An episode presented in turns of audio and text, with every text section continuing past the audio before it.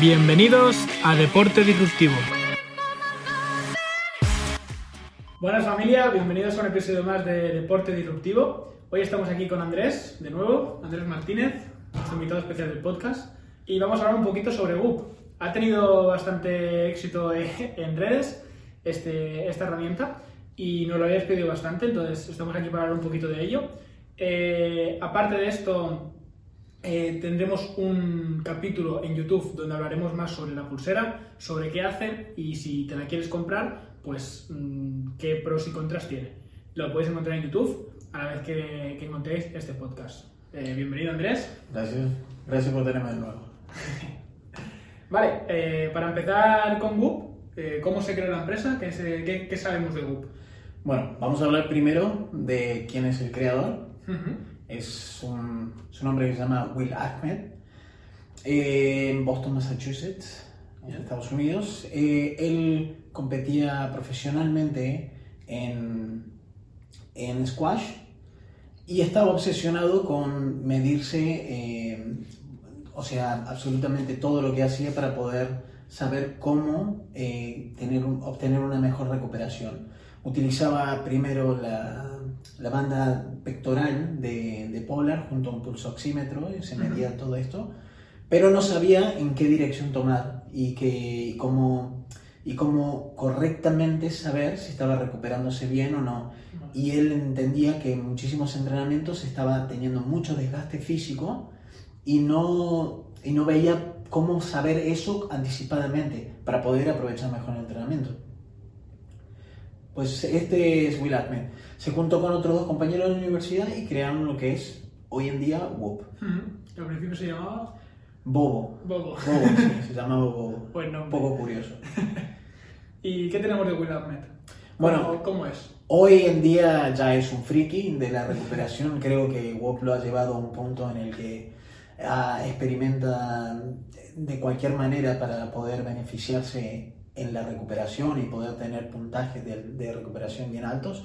Eh, ahora mismo utiliza antes de dormir, bueno, casi dos o tres horas antes de dormir, utiliza gafas que bloquean la luz azul.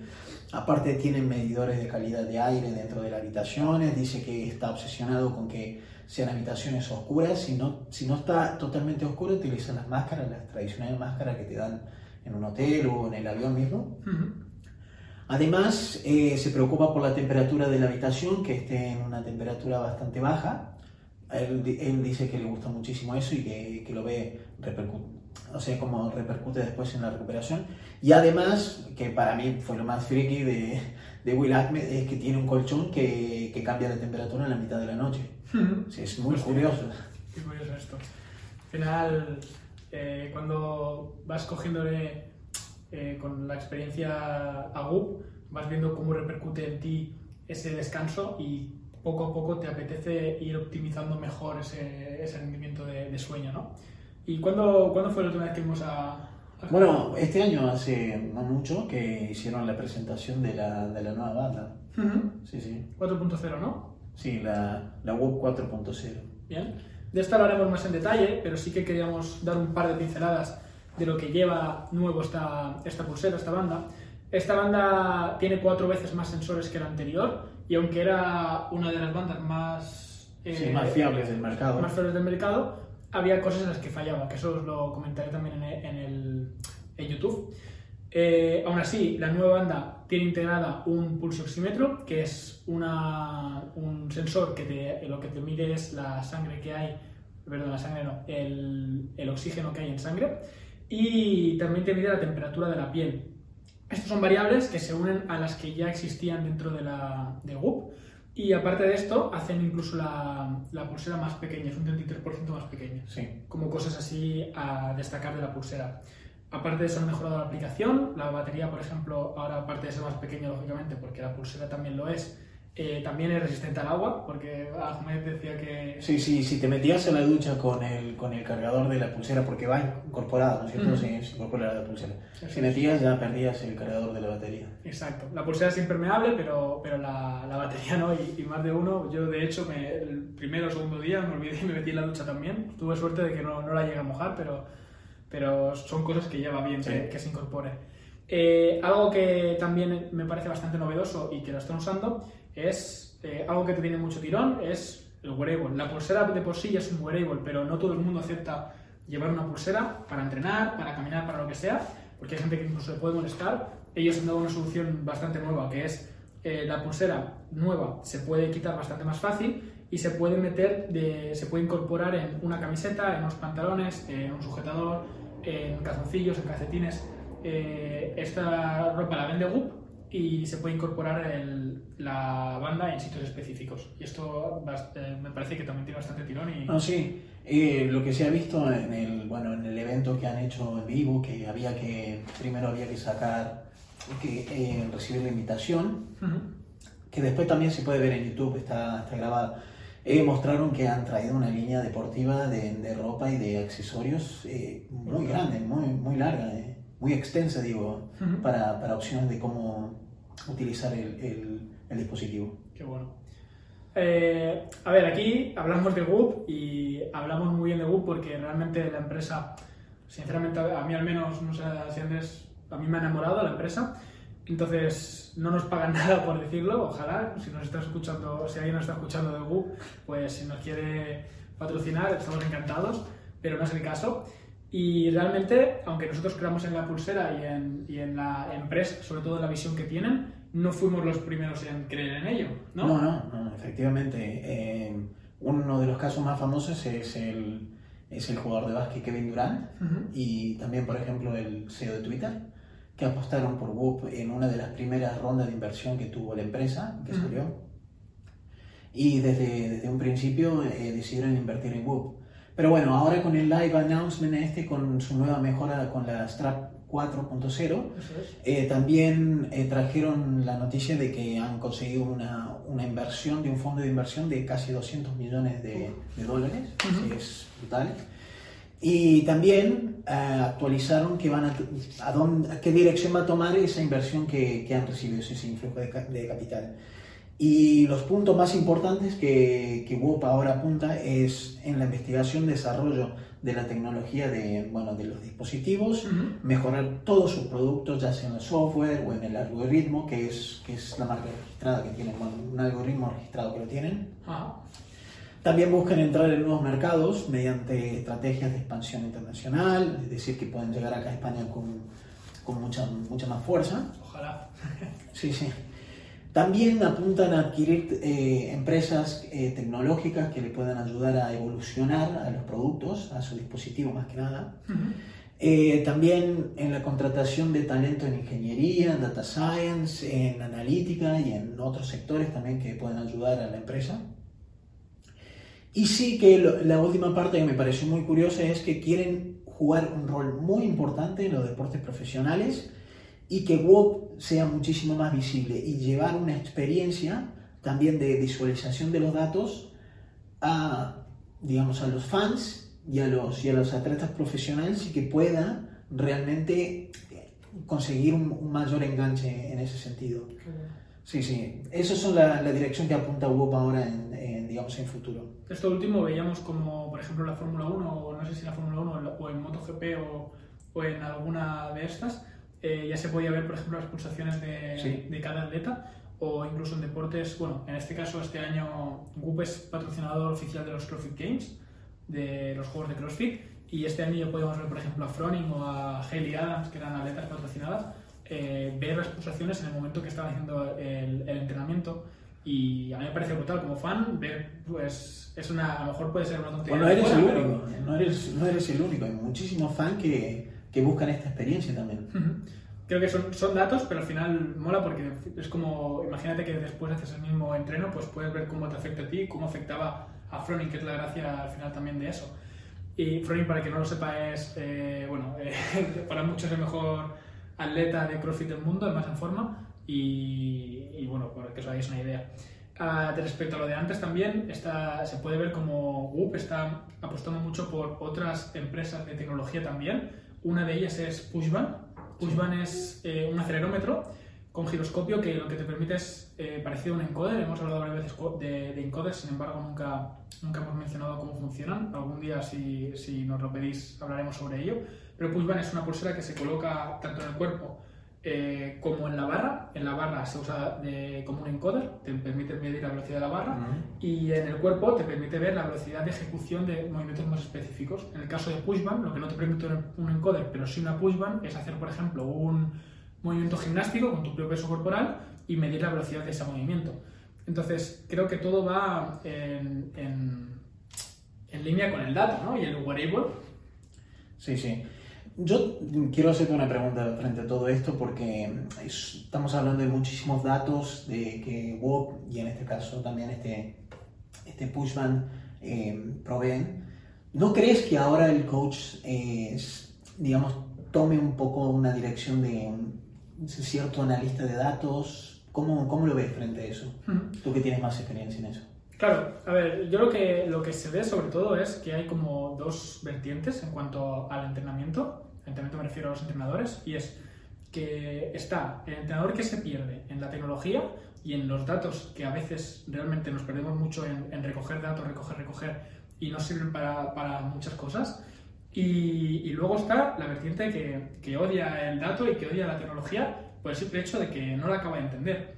Y creo que eh, empresas como esta, que lo que te hacen es darte masticado el dato o darte los datos más relevantes, creo que te permiten eh, verlo desde un punto de vista más neutro, más gris, que no es un blanco, un negro, no es o recojo todos los datos del mundo o no los entiendo, ya no, ya no quiero nada, ya voy a ciegas. Al final, cuantas más variables tengamos de nuestro atleta, está claro que mejor, pero siempre y cuando sean relevantes. No me vale de nada saber eh, datos absurdos del atleta que no voy a usar. No me vale de nada estar una hora pasando datos en Excel cuando no, no lo necesito.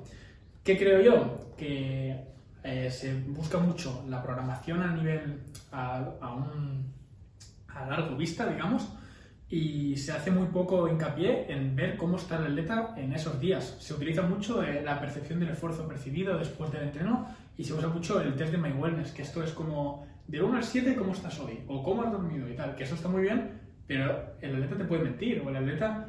Eh, o puede no tener una percepción correcta de cómo está fisiológicamente en ese momento. Eso es. Y al final, eh, herramientas que te den esos datos y que tú los puedas interpretar tal y como son, me parece una herramienta brutal. Y creo que se tendría que, que empezar a... No somos analistas de datos, pero sí que es algo que hay que empezar a tener en cuenta a incorporar en los entrenamientos. Claro. Es muy curioso porque eh, uno entiende el entrenamiento siempre mediante la sensación y ahora con todos estos datos sí que WOP eh, da un poco más de información de cómo interpretarlo, pero al principio nos da la sensación de, de, la perspectiva de un usuario, que quizás es muchísimos datos que no sabemos qué hacer. Pero bueno, si tenemos un coach que sabe interpretar esos datos, ya sería, sería bueno, digamos, muy importante. Sería lo suyo. Al final, bueno, al final las cosas por las que compramos Whoop, ¿no? Es, eh, yo, yo sinceramente me quedo con Whoop por cuatro cosas. cuatro cosas e incluso las traigo que las traigo apuntadas.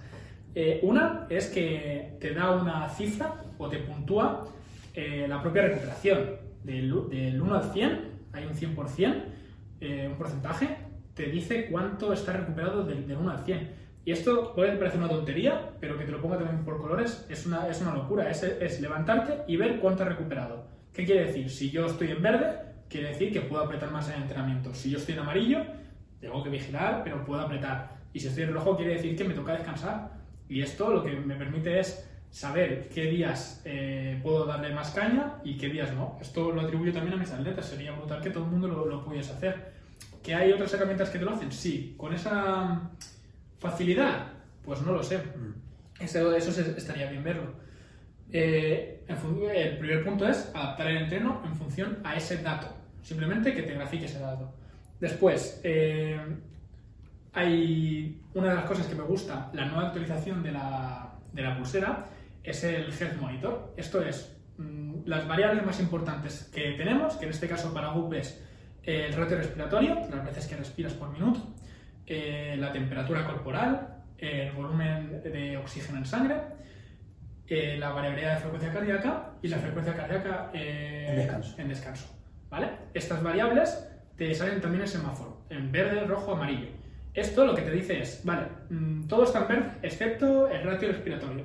Hostia, ¿Qué pasa con el reto respiratorio? Que me sale en rojo. Pues a lo mejor hay algo ahí que, que no funciona o algo que no va bien. Pues es un síntoma de decir, oye, a lo mejor hay que ir al médico, a lo mejor hay que hacer algo extra. Es como el darte cuenta de que algo no va bien. Eh, luego, tercer punto, eh, saber evaluar cuándo y por qué duermes como duermes. ¿Qué quiero decir? Si yo, por ejemplo, se me pone GUP, yo, yo no me di cuenta de que dormía mal hasta, que, hasta tener el GUP, que sí, que a lo mejor hay otras herramientas que también te lo hacen, pero bueno, yo en este caso, yo no me di cuenta y he tenido Apple Watch de cómo dormía hasta que tuve GUP. Y se correlacionaba con cómo me encontraba yo en el día a día y en el entrenamiento. ¿Qué me permite esto? Si yo un día duermo bien, ¿por qué he dormido bien? Es que me he ido, eh, es que he estado, en lugar de irme a dormir, antes de irme a dormir, he estado leyendo un libro en lugar de haber estado con pantallas, pues a lo mejor eso ha mejorado mi, mi, mi sueño. Me ha ayudado a darme cuenta de qué mejora mi sueño y qué no, y qué me ayuda a estar más recuperado para el día siguiente. De hecho, la, la nueva, la nueva, el nuevo dispositivo, o sea, la mejora o actualización de, de la web, trae incluido ahora un coach del sueño. Eso es. Ese, de hecho, ese es el cuarto paso, o sea, el cuarto paso no, sino el cuarto, la cuarta razón por la que me gusta, que es, al final eh, te sale el coach del sueño que te dice cuánto deberías dormir, cómo, y si, por ejemplo, al día siguiente te tienes que levantar a las 7, lo que te dice es, eh, vete a dormir ya para estar recuperado al 100%. Si te vas a dormir más tarde de esta hora, mm, quizás no estás tan recuperado. Y eso me parece brutal. Esas son las razones por las que yo compraría Whoop. Sí, no, es curioso cómo, digamos, un dispositivo nos puede eh, disponer a, a, a, tomar decisiones antes de irme a dormir que puedan afectar positivamente o negativamente uh -huh. a, al descanso y de cómo puedo estar yo totalmente eh, recuperado al día, al día siguiente o estar realmente eh, con un estrés muscular, con, con, digamos, con una frecuencia cardíaca muy alta o con una variabilidad en la que realmente no voy a poder hacer digamos, mejor, mejor performance en, en, en, mi entrenamiento. Eso es. Ahora, Mark, ¿cuál es el elemento disruptivo de, de WOP? Vale, la línea que está cogiendo la empresa, eh, lo que me parece disruptivo es que quieran hacer algo similar a lo que sería un análisis de sangre de hoy en día. ¿Qué quiere decir? Mm, tú en un análisis de sangre te da, tú vas al médico porque, o una de dos, o porque cada cierto tiempo te toca una revisión, o porque te ocurre algo y quieres analizar en qué pasa. Entonces, ¿qué tiene de Google como innovación? Que al final también es eh, por, por, lo que está patentado el algoritmo. Eh, las variables que coge Google son en función a ti. Aprende de lo que vas haciendo cada vez. Entonces, eh, imagínate que el análisis de sangre fuera en función a ti, no fuera con parámetros poblacionales. ¿Qué quiero decir? Tú cuando te haces un análisis de sangre, te dice, vale, los glóbulos blancos están entre este baremo y este, ¿vale? Eso está bien, pero es poblacional. Tú imagínate que Goop te pudiese medir, no digo que lo haga, pero imagínate que pudiese medir variables como esa, pero de las que sean tuyas normales. Tú normalmente estás en estos glóbulos rojos, normalmente. Sí. Pues mm, cuando eso baje o cuando eso suba, te avise. ¿Vale? Yo creo que la línea que está cogiendo con estos nuevos sensores que está incorporando, la temperatura, el, el, volumen de oxígeno en sangre y tal, yo creo que va en esa línea. Que tú puedas mmm, analizarte a ti mismo y que sea como un chivato. Yo lo veo como un coche, ¿vale? Si tú a un coche eh, le falta aceite y no lo sabes, el coche te acabará explotando el motor. ¿Qué ocurre? Tienes un chivato para que te diga, eh, falta aceite, claro. cámbiale. Entonces, esto lo veo como un chivato de tu salud y de tu organismo a nivel fisiológico. Claro, bueno. Eh, yo creo que Will Ahmed lo comentaba y, y, él apuesta, bueno, apuesta, cree que el futuro de la medicina uh -huh. eh, está en lo predictivo y lo preventivo. Es decir, todo a lo que te estás refiriendo vos ahora. Y que dejará de ser tan importante ya lo curativo. O sea, tendrá su trascendencia, uh -huh. pero cree que el futuro de la medicina está más enfocado a, esto, enfocado a estos dos a estos dos puntos, lo que sea preventivo y lo que sea uh -huh. eh, predictivo. Bien. Es decir, y con esto yo puedo comentarte, por ejemplo, que Whoop um, este año, eh, con el, bueno, este año, estos casi dos años que han pasado de, de pandemia, eh, ha visto cómo eh, sus indicadores podían dar, digamos, eh, datos para, para detectar si uno puede estar contagiado o no de COVID.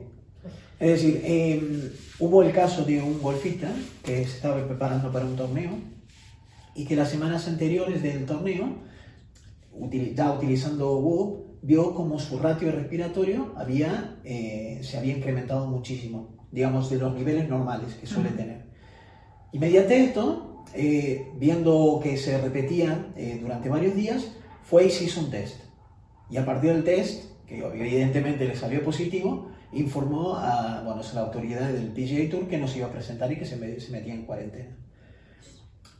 Esto alertó tanto y, creó tanta, digamos, tanta eh, evidencia de, que es un indicador bueno para saber si uno puede estar contagiado o no. Entonces el PGA Tour automáticamente eh, compró, no sé, una cantidad de dispositivos muy grande y lo puso en disposición a toda la gente que estaba en, en el torneo para que tengan conciencia y que utilicen la, el dispositivo y sepan si, el que puedan prevenir, más que nada. Pueden prevenir, pueden ver si, digamos, con estos indicadores pueden saber si o no eh, están contagiados o no.